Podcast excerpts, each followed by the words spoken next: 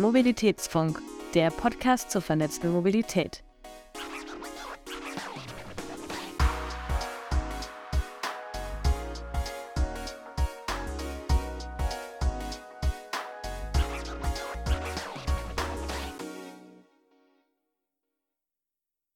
Hallo und herzlich willkommen beim Mobilitätsfunk, eurem Podcast zur vernetzten Mobilität. Der Mobilitätsfunk ist eine Produktion von Vesputi. Mehr Infos findet ihr unter vesputi.com und themobilitybox.com. Heute begrüßen wir euch zu einer Sonderfolge, denn wir waren auf dem BFP-Forum in Mainz, einem Event zur betrieblichen Mobilität. Wir haben dort Expertinnen und Experten, aber auch Entscheider und Nutzer zu Themen der betrieblichen Mobilität befragt. Der erste Teil besteht aus der Frage, wie kann betriebliche Mobilität nachhaltiger gestaltet werden? Teil 2 und 3 folgen in den nächsten Wochen. Viel Spaß beim Reinhören.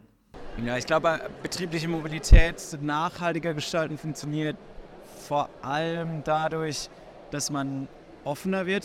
Also äh, sehr, sehr uneigennützig tatsächlich äh, in dem Fall, dass man auch so ein bisschen vom Dienstwagen weggeht, sich öffnet, Alternativen schafft äh, vielleicht sogar an Reisepolicies arbeitet, aber ich glaube auch vor allem Angebote von, für den Mitarbeiter schafft, also Bahnticket als Alternative zum Dienstwagen, ähm, äh, ja, Mobilitätsbudgets ähm, und da dann vielleicht auch, was immer wichtig ist, Mobilitätsbudget beispielsweise ist das eine, aber wenn ich mich da noch selbst drum kümmern muss, wir haben alle keine Zeit, da wirklich auch schon Angebote zu hinterlegen und äh, ja, irgendwie auch es leicht machen, vom Auto wegzugehen. Betriebliche Mobilität lässt sich nachhaltiger gestalten, indem wir vielleicht Fahrzeuge oder Fahrwege aufteilen auf mehrere Leute, wenn mehrere Menschen in dieselbe Richtung müssen, dass man dort Fahrgemeinschaften aufstellt. Natürlich sind wir jetzt hier mit vielen Elektrofahrzeugen, also ist ein nachhaltiges Fahren definitiv auch ein elektrisches Fahren. Generell ähm, hätte ich jetzt gesagt, ähm, was du jetzt hier zum Beispiel auf der Veranstaltung schon für, für Lösungen anbietest oder was hier vorgestellt wird.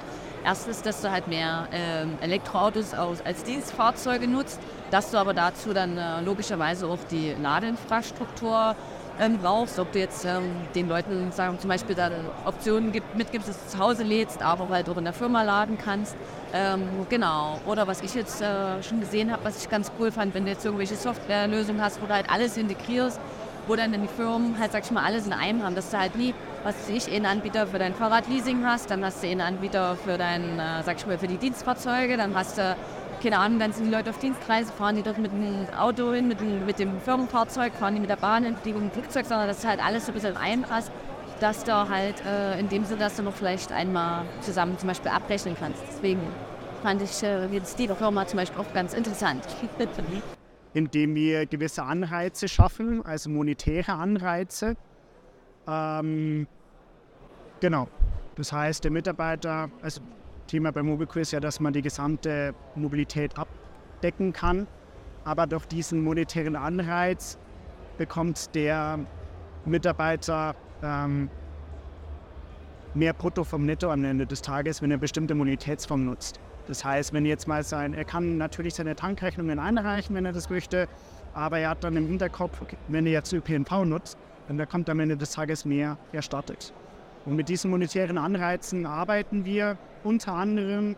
Dann auch ist das Thema Green Taxation, dass du sagst, für vermeintlich steuerpflichtige Mobilitätsformen, die ich als nachhaltig empfinde, wie eine Kategorie Fahrradkosten, übernehme ich für meine Mitarbeitenden die Versteuerung.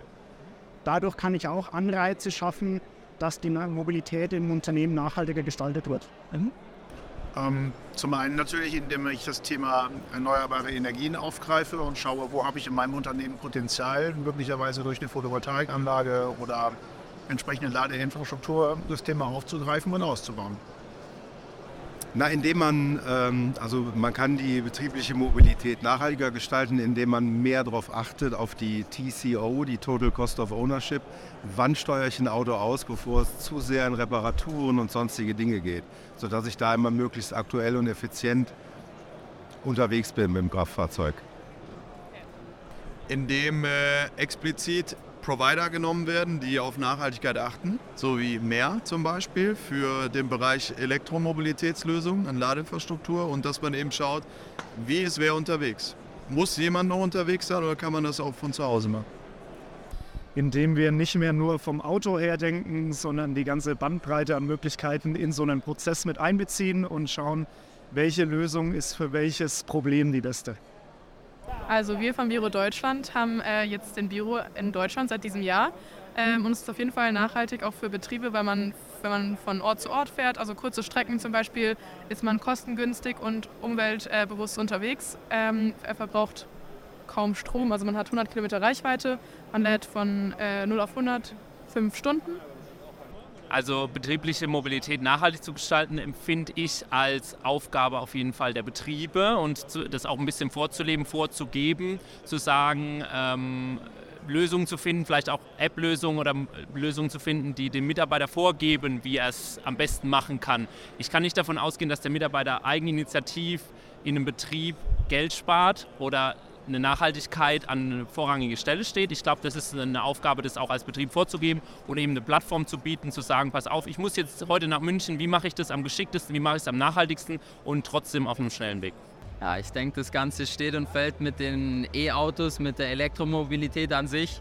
Je attraktiver das wird, sowohl von Fahrzeugseite als auch von der Ladeinfrastruktur, desto nachhaltiger werden wir in dem Bereich. Ich glaube, er sind zwei Pilare. Uh, die erste Pilar ist, dass uh, die Firmen uh, ihre Flotte komplett elektrisch machen oder mehr sustainable Weise von Mobilität ähm, kaufen sollen. Und die zweite ist, dass die Mitarbeiter motivieren, um mehr in einer sustainable way Mobilität zu machen. Und das kann bei Beispiel äh, mit, mit, Leasing, äh, das Jobrad, Dienstrad, sie sind wirklich gut. Äh, das gibt die Möglichkeit äh, für die äh, Mitarbeiter, um auf eine günstige Weise ein, ein, ein E-Bike äh, zu kaufen oder eine andere ähm, ökologische Mobilitätslösung. und ich glaube, das sind so die zwei Pilare, dass das, das wichtig ist für Firmen, um zu machen. Also es wäre auf jeden Fall von Vorteil, glaube ich, für jeden, wenn man da unterstützt werden würde damit man da zum Beispiel auch, äh, wenn man irgendwo angestellt ist, da die Möglichkeit hat, äh, nicht alles, also etwas bezahlt zu bekommen. Zum Beispiel jetzt E-Bikes sind ja auch relativ teuer, also die sind ja schon sehr, ja, Preis, wie sagt man, Preis, haben einfach einen sehr hohen Preis, ja genau. Und ich würde es auf jeden Fall als Vorteil sehen, ja, auf jeden Fall. Und würde vielleicht dann dementsprechend auch mehr mit dem Fahrrad fahren, weil mit dem Auto, wenn du ein bisschen weiter weg wohnst, ist mit dem Fahrrad schon ein bisschen anstrengend, gerade wenn du, also ich persönlich wohne halt auch ein bisschen hügeliger. Und dann nach der Arbeit mit dem Fahrrad wieder da hochzufahren, ist halt auch schwierig. Und mit so E-Bikes wäre das natürlich schon klasse, ja.